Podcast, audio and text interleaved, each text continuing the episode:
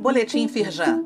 Confira a atuação da Firjan para enfrentar os desafios da retomada diante da pandemia do novo coronavírus. Edição de quinta-feira, 17 de dezembro. Alerge aprova medidas que prorrogam incentivos fiscais no Rio de Janeiro.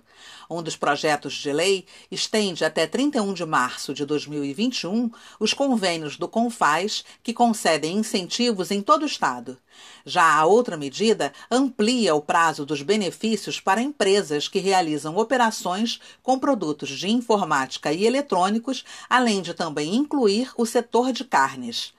Acesse o link neste boletim e leia mais no site da Firjan. Rio Exporta registra superávit de 1,2 bilhão de dólares de janeiro a outubro. O Boletim de Comércio Exterior, elaborado pela Firjan, aponta que o Estado exportou 19,1 bilhões de dólares e importou 17,9 bilhões nesse período. O Rio manteve o segundo lugar entre os estados brasileiros com maior fluxo internacional do país. Pelo link neste boletim, confira o balanço no site da Firjan. Carta da Indústria, retrospectiva 2020, já está disponível.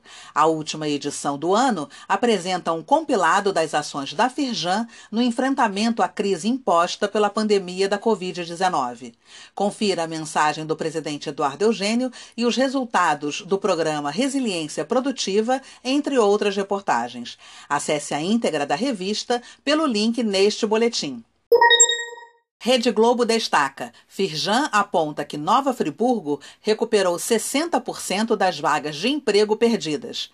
As indústrias da cidade do Centro-Norte Fluminense criaram em outubro 306 novas vagas de trabalho, consolidando uma trajetória positiva nos últimos quatro meses. Os dados são da plataforma Retratos Regionais da Firjan, que traz o recorte setorial e regional do mercado de trabalho fluminense. Acesse o link neste boletim e assista a reportagem na íntegra. Saiba mais sobre essas e outras ações em nosso site www.firjan.com.br e acompanhe o perfil da Firjan nas redes sociais. Boletim Firjan, informação relevante para a indústria fluminense.